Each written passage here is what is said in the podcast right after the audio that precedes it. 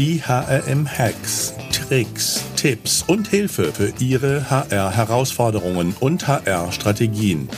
Denn der Mensch ist der wichtigste Faktor für den Erfolg Ihres Unternehmens. Glück auf und herzlich willkommen zu den heutigen HRM-Hacks. Mein Name ist Alexander Petsch, ich bin der Gründer des HRM-Instituts. In unserer heutigen HRM-Hacks-Folge spreche ich mit Nicole Truchsess zu Hacks gegen Schubladendenken im Recruiting. Nicole Truchsess ist Geschäftsführerin von Truchsess und Brandl, einer Unternehmensberatung im Bereich Recruiting, auch Sales für Zeitarbeit, Leadership und ja, Nicole Truchsess ist Buchautorin, tolle Referentin und wir haben auch schon einen Podcast zusammen gemacht zum Thema Telefon als Future Skill. Mhm. Also wer in der Zeitarbeit ist, kann sich da gerne mal reinhören. Das wird ganz gut passen. Liebe Nicole, herzlich willkommen und schön, dass ja. du da bist. Hallo Alexander, schön, dass ich wieder da bin. ja, Schubladendenken im Recruiting. Ich, Im ersten Moment dachte ich, ich mache so eine etwas provokante Einstiegsfrage und frage mal, naja, Schubladendenken vereinfacht das Leben ja auch, ja? ja. Ist das in der komplexen Welt nicht auch ein Vorteil? Aber äh, ich mein, die Frage können wir gern anfangen. Ist überhaupt kein Thema. Nee, das möchte ich eigentlich dann doch nicht, weil ich sage eigentlich, also bin kein Freund von Schubladendenken. Und ich glaube, ja, eigentlich was dahinter steckt, nämlich Stereotypisierung und Vorurteile, die dann zu, ja, dazu führen, Menschen aufgrund von Äußerlichkeiten oder Denkweisen oder ja, Geschlecht oder Rasse oder sonst was vorzukategorisieren, wollen wir nicht haben. Von daher schön, dass wir das Thema heute haben. Also mit, mit Schubladendenken an sich, also ich vielleicht ersetzen wir das mit Assoziationen. Also es ist einfach ganz klar, dass das Gehirn liebt es ja in Schubladen zu denken. Es ist ja auch Mann, Frau, Generation, nimm die Generation, das ist vielleicht auch ja jetzt wahnsinnig aktuell, Generation XYZ, jetzt haben wir auch Alpha, das ist jetzt die neueste. Und also das Gehirn liebt dich dafür, wenn man in Schubladen das vorgefertigt macht, weil es halt wenig Energie verbraucht. Und das Gehirn neigt dazu, in Schubladen sowieso zu denken. Und ich sage immer, Diversität, also das berühmte Wort Diversity, fördert auch noch das Schubladendenken. Echt? Wieso fördert? Also das muss mir jetzt mal erklären. Ja, weil Diversity nicht divers denkt, sondern auch wieder die Schubladen bedient. Es geht dann um die Frau, die nach vorne gehen muss gegenüber dem Mann oder ich sag mal gendergerecht oder auch die generationsgerecht. Also es wird dann aber, wenn du dann in die, in die Unternehmen reingehst, auch wieder auf, auf die bunte Vielfalt nicht geachtet, sondern nur darauf geachtet, dass man der Diversity in dem Sinne gerecht wird, ohne dass man ihr eben tatsächlich gerecht wird weil man dann wieder Schubladen bedient. Ach, wir brauchen jetzt noch eine Frau und wir brauchen da jetzt noch einen Mann und wir brauchen jetzt eine ältere und wir brauchen die jüngere oder wir brauchen jetzt jemanden aus der Generation X oder Y. Und ich erkenne halt dann auch immer wieder, dass man genau auch durch natürlich das Marketing oft im Recruiting natürlich eine riesengroße Rolle spielt, das eins zu M im Marketing rübernimmt ins Recruiting, was eigentlich eins zu eins wäre und man eben diese Individualisierung, die notwendig wäre und die auch dann rufen auch alle danach, ja nicht nur die Kunden customized, sondern auch die Kandidaten, dass man dem eben dann überhaupt nicht gerecht, gerecht wird und Diversität einfach auch wieder nur einer Schublade gerecht wird. Also es gibt ja gerade sehr viele Verfechter, wir haben es beim letzten Podcast gehabt zum Thema Influencer, wo wir ganz kurz angedeutet haben, Diversity wird dann nur in Verbindung gebracht mit Frauen nach vorne. Hm. Und Diversity bedeutet ja schon Vielfalt in jeglicher Hinsicht, aber jeder vertritt halt dann auch vielleicht nur eine Schublade in dieser ähm, Diversität. Und es hat dann mit, mit dem, was man eigentlich erreichen wollte, überhaupt nichts mehr zu tun. Hm. Okay. Welchen Hack, Hack leiten wir denn daraus ab? Diversität versus Individualität. Und heißt dann für dich nicht divers denken, sondern Individualität zulassen? Individualität zulassen, dann wirst du demjenigen wirklich auch gerecht. Ich verstehe, dass du im Marketingbereich was eben Teil von Recruiting ja immer ist, dass man hier schon bestimmte Schubladen in Anführungszeichen bedienen muss oder Zielgruppen, nennen wir es mal so. Buying Personas. Ja, Buying Personas, genau. Aber dass du dann eben, sobald du in den Einzelkontakt trittst, diese Denke beiseite lassen musst. Und das mhm. bekomme ich halt sehr viel mit bei den persönlichen, bei den digitalen, online, wie auch immer, oder auch telefonischen Bewerberinterviews, dass schon sehr die Schubladen da sind und aufgrund der Erfahrungswerte, die man mit anderen äh, Bewerbern gehabt hat, diese dann dementsprechend auch bedient werden. Okay. Ich überlege gerade, wie wir das Individualität noch ein bisschen, also ich habe ja auch schon einen anderen Podcast und Diskussionen oft mhm. geführt zum Thema High Performance Teams und da ist Heterogenität, Individualität einfach schon auch bei vielen High Performance Teams ein Merkmal. Ja. Hm. Und es ist ja, selbst wenn du jetzt sagst, es, ähm, ich habe ich hab letztens oder ich habe einen Vortrag jetzt vorbereitet, da geht es eigentlich um das Thema Fachkräftemangel, aber die wollten auch noch ein paar Worte haben zu der Generation Z. Ja, mhm. das ist ja jetzt gerade sehr gefragt. Und ich habe allein aus unserem Team fünf Leute rausgenommen, die gehören alle der Generation Z an, also 97 bis 2007. Mhm. Ja.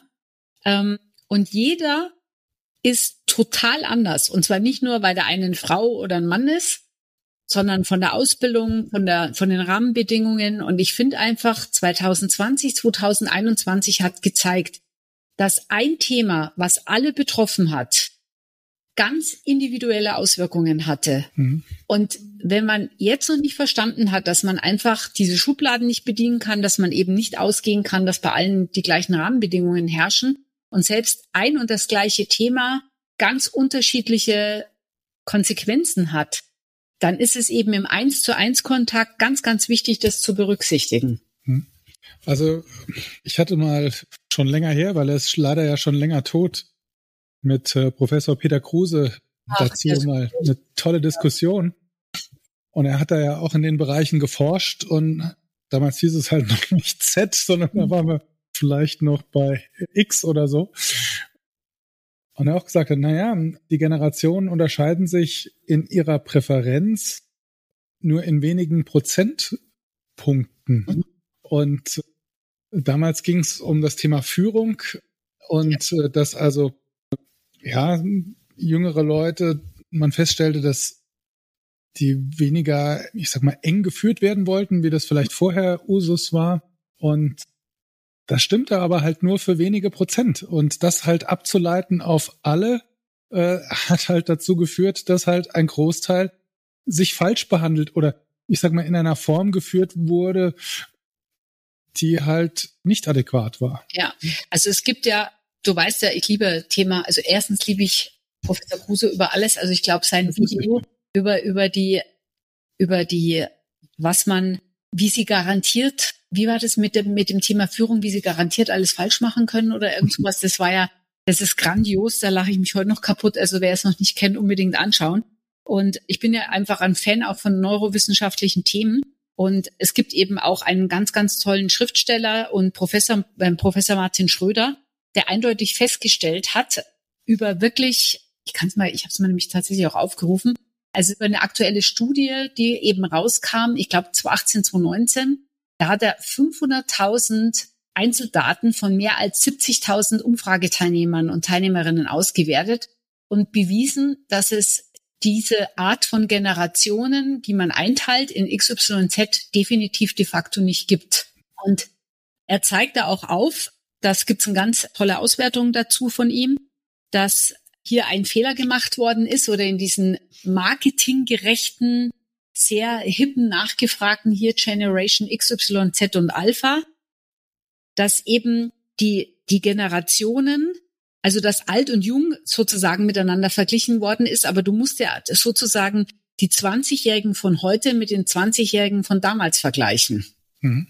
Um überhaupt zu sagen, gibt's hier einen tatsächlichen Generationsunterschied. Also es musst du in den Studien auch mit berücksichtigen. Und wenn du hörst, nach was die sich sehnen, die Generation Z, sorry, da sitze ich da mit meinen 53 und denke ich, ja, da gehe ich mit. Also, und das hat er eben auch durch seine Studien bewiesen, dass die Art von Unterschiede, die man bewusst, vielleicht marketinggerecht, weil damit viele auch sehr viel Geld verdient haben, ähm, diese, diese, diese brutale Entfremdung oder diese, dass sie gar nicht gerecht werden und dass man für jede einzelne Generation das macht, dass es in dieser Form gar nicht vorhanden ist. Also das muss man sich echt mal durchlesen. Da wird einem schon auch das eine oder andere wirklich klar, dass sich, wie, wie tut er sich ausdrücken, dass die Alterskohorten Horten in ihren Einstellungen sich kaum unterscheiden tatsächlich. Also dass es diese, diese Einzel Einstellungsunterschiede in Wirklichkeit eben gar nicht geht und es ein Unterschied ist, ob man eben Studien, neue Studien anschaut, die das nicht berücksichtigen oder eher populärwissenschaftlichen Bücher, was mit einer wissenschaftlichen Auswertung nichts zu tun hat.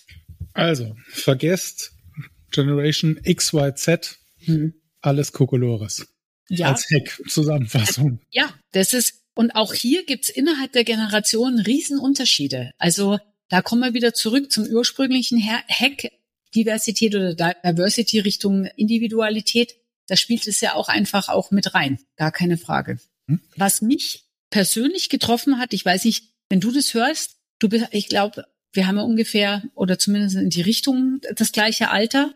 Ähm, würdest du sagen, Freiheit oder Sicherheit ist dir wichtiger? Mir Freiheit. Ja, und ich glaube, das ist der große Unterschied, was äh, auch, auch diese, unsere Generation von Z vielleicht jetzt unterscheidet oder was uns manchmal so ein bisschen im Kopf schütteln lässt oder wir nicht verstehen oder uns da das, das Verständnis nicht haben. Ich habe letztens eine Auswertung wieder gesehen und auch ein Podcaster dazu gehört, dass die Generation Z, dass die sagt Sicherheit vor Freiheit. Mhm und dass sich das durch die Corona-Situation tatsächlich verschärft hätte. Mhm. Und ich glaube, das ist vielleicht eher ein Ansatzpunkt, wo sich lohnt, darüber mal nachzudenken, ob das vielleicht uns trennt, ja, aber nicht mit den anderen Themen. Also das, das hat mich erschüttert, als ich, sage ich dir ganz ehrlich, als ich es gehört habe. Sicherheit vor Freiheit. Hm. Ich mal drüber nachdenken, wie mhm. ich mich damit 18, 19, ob mir ja. da Sicherheit vielleicht auch wichtiger ja. war Weiß ich, kann ich dir, also muss ich mal tief in mich reinhorchen. Ja. Ja. Ein weiterer Hack, den du genannt hattest, war Marketing versus Recruiting. Was meinst du damit?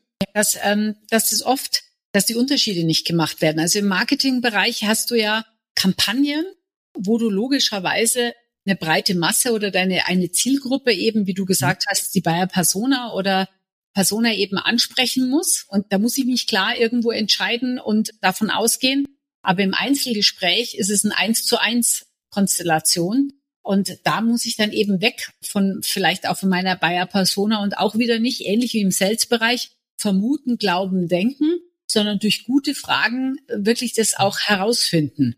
Und da fällt es mir eben ähnlich aus wie im Sales, im Recruiting-Bereich, dass viele Annahmen getroffen werden und tatsächlich auch von, von den selbstgemachten Erfahrungen dann eine eigene Erwartungshaltung abgeleitet wird, was vollkommen normal ist und aber zu wenig auch hier hinterfragt wird.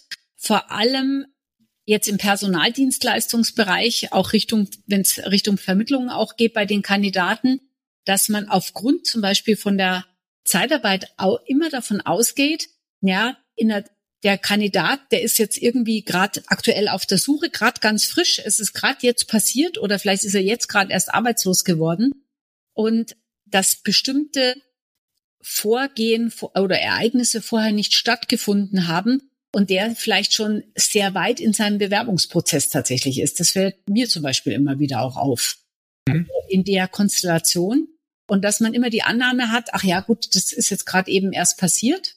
Und der bewirbt sich ja jetzt, wenn man im Active Sourcing zum Beispiel unterwegs ist aber dass der vielleicht erst sehr spät die Personaldienstleistung oder Zeitarbeit mit in Betracht zieht und schon sehr viele eigene Bemühungen hat, das wird zum Beispiel dann auch zu wenig im ersten Kontakt hinterfragt. Mhm.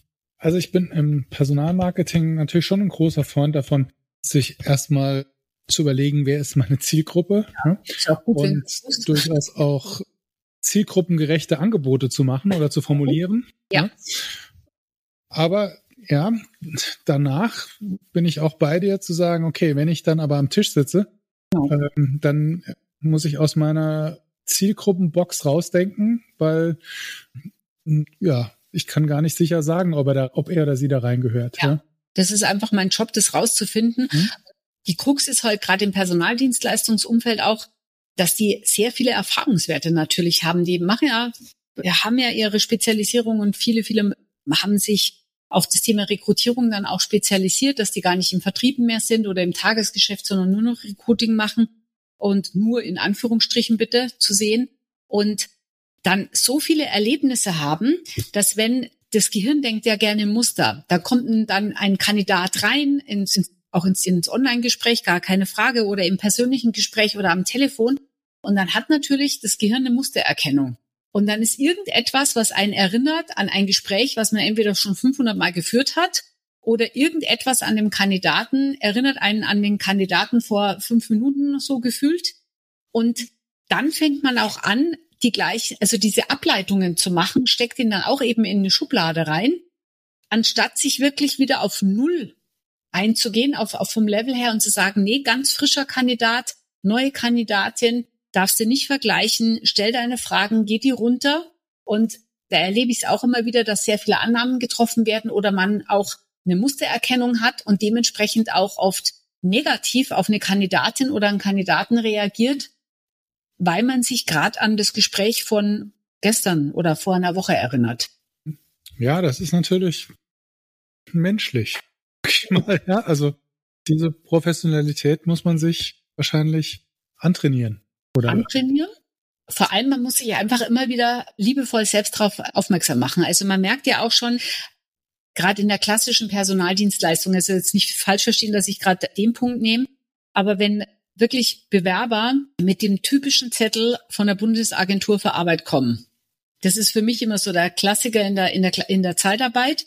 Da merkst du schon, wie manche dann eben schauen, wenn der Kandidat oder der Mitarbeiter eben in die Niederlassung kommt mhm. und dann dieses, ich sag mal, dieses Feld aufgeht im Gehirn.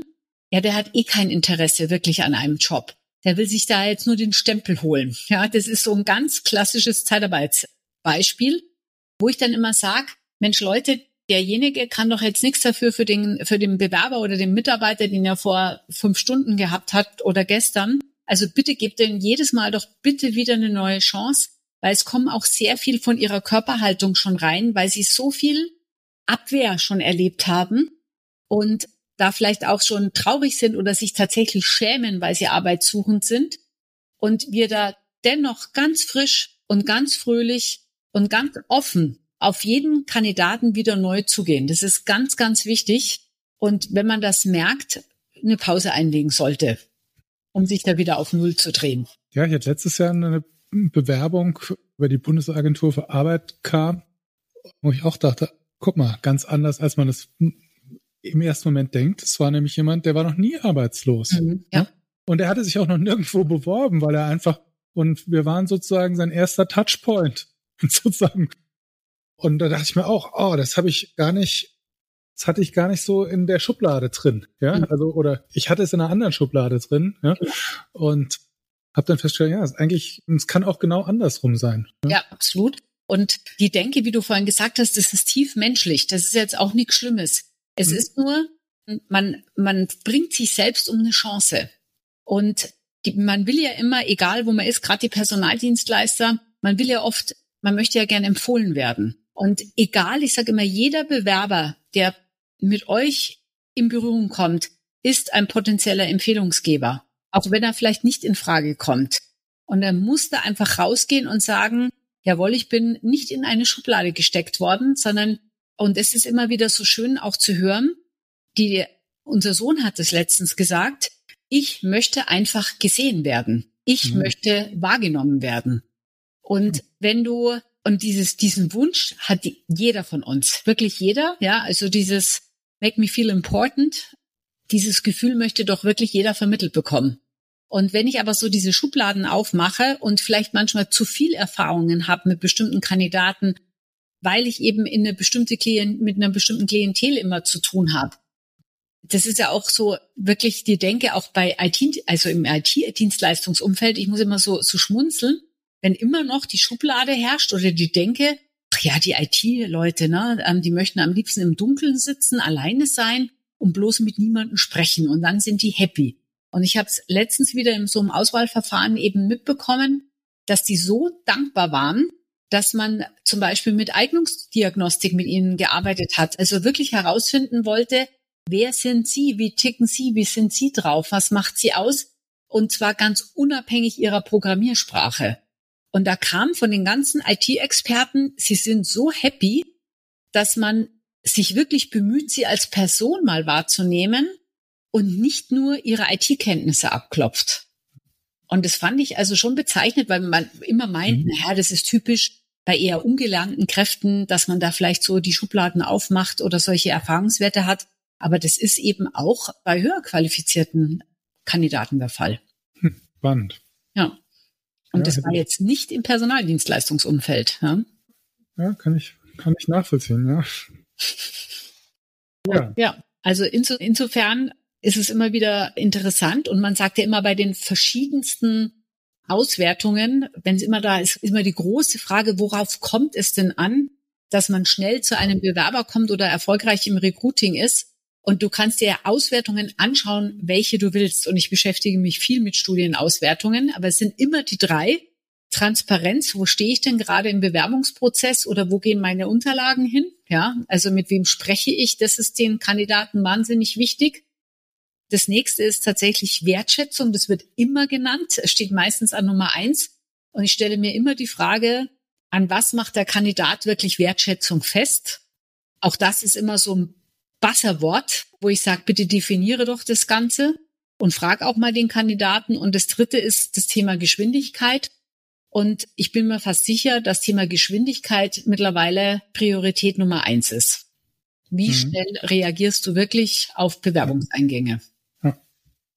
Ja, hatte ich hier im Podcast, hatten wir das auch schon öfter als Thema.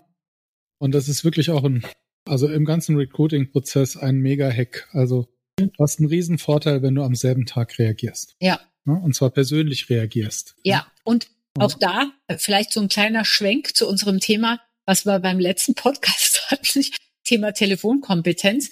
Auch hier, ich erlebe das immer wieder, gerade wenn dann eben Personaldienstleister am selben Tag noch anrufen, wie bass erstaunt die Bewerber sind.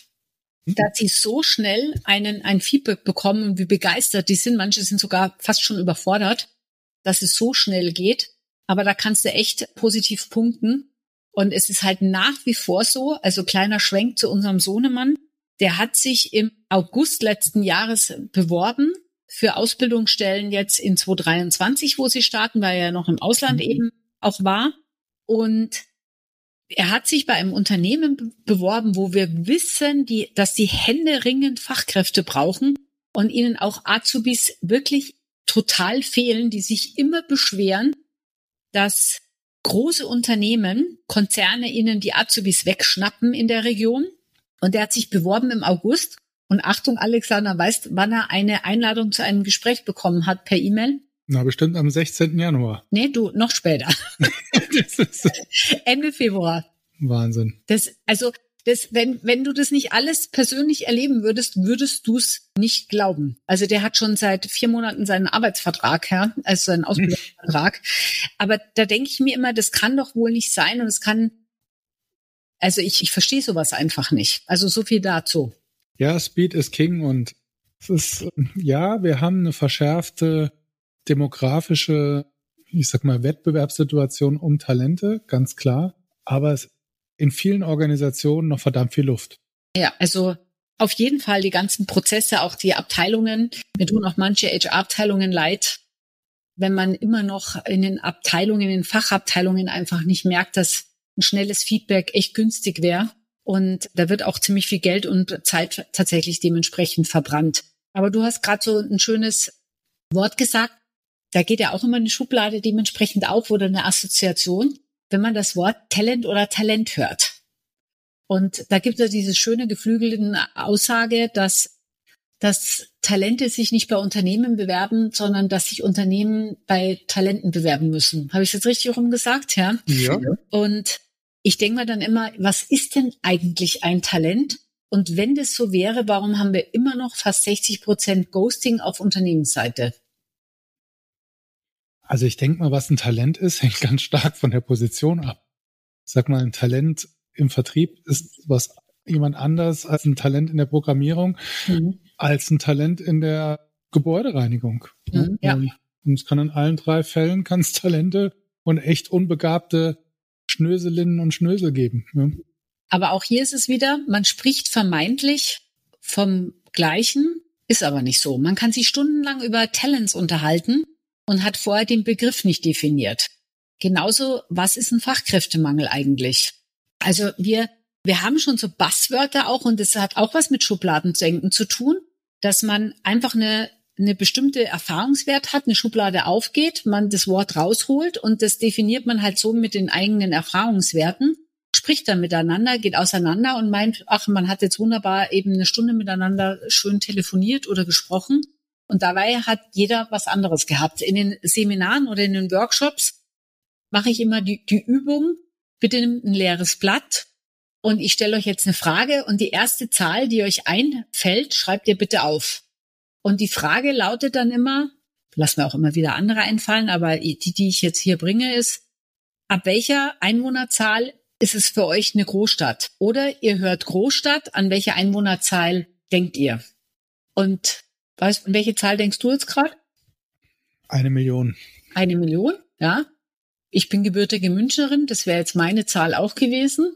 Aber wir hören auch 10.000 oder was aufgeschrieben wird, 20, 50.000, 80.000. Wir hören auch drei Millionen und also lesen das. Als hm? Saarländer, Saarbrücker, 280.000, weiß ich, bin ich Provinzhauptstadt. Ja.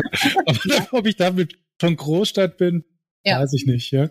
Aber das ist sowas, ne? Also man muss, glaube ich, ganz, ganz wichtig, auch in den Rekrutierungsgesprächen oder überhaupt in der Kommunikation, unglaublich mittlerweile darauf achten, wenn man bestimmte Worte hört, auch von Kandidaten oder auch von den Kunden, ganz egal, ob man dann wirklich vom selben spricht, also dass man das klarstellt und definiert.